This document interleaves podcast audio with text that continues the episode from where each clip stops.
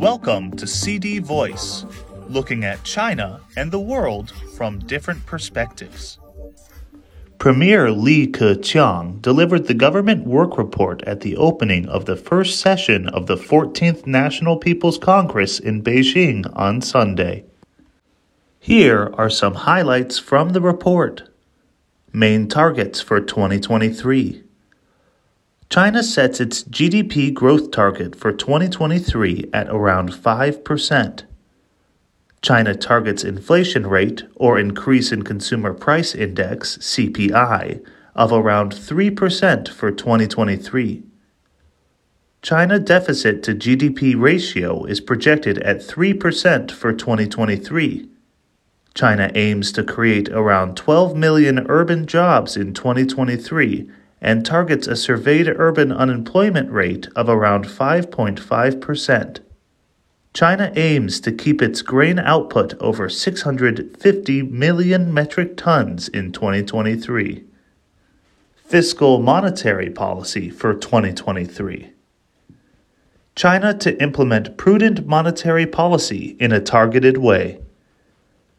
China to enhance intensity, effectiveness of proactive fiscal policy China to keep RMB exchange rate generally stable at adaptive balanced level. China to intensify efforts to attract, utilize foreign investment. China to encourage, support private sector. China to effectively prevent, diffuse major economic, financial risks. Social policy for 2023. China's COVID 19 response will be more well conceived, more targeted, and more effective in 2023. China to keep personal income growth in step with economic growth.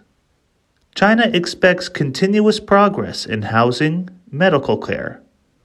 China to stabilize grain output, boost rural revitalization. China to continue transition to green development. China to expand domestic demand.